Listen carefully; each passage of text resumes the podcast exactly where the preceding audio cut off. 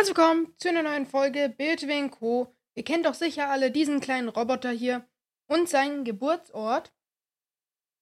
Den hier.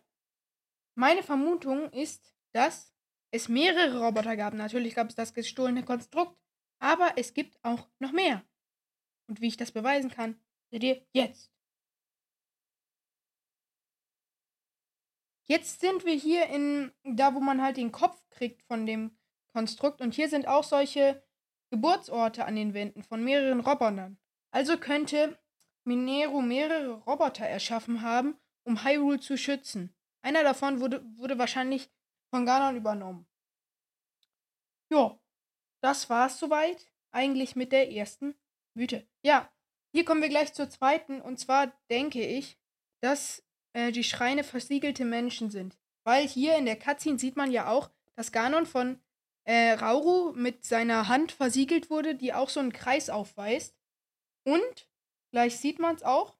Also jetzt erstmal hier die kleine Cutscene. Zelda hebt das jetzt auf. Ist ein bisschen langweilig jetzt. Da habe ich zu spät gecuttet. Egal, dann schauen wir uns das an. Ja, und hier sind wir jetzt beim Schrein. Beim Schrein ist ja auch so ein komischer Kreis drauf.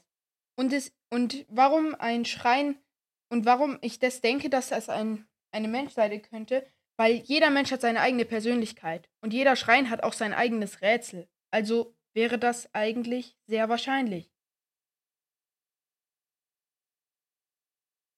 Ja, das wär's dann auch mit der zweiten Mythe.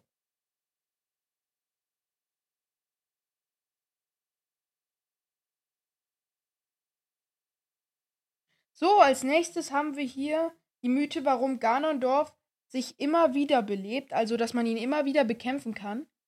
Hier zerschlägt, hier bei der End, beim Endfight gegen den Schwarzdrachen, ähm, ist es ja so, da, wenn man das letzte Auge ähm, besiegelt hat, ist ja Blutmond. Und dadurch wird alles ja wiederbelebt.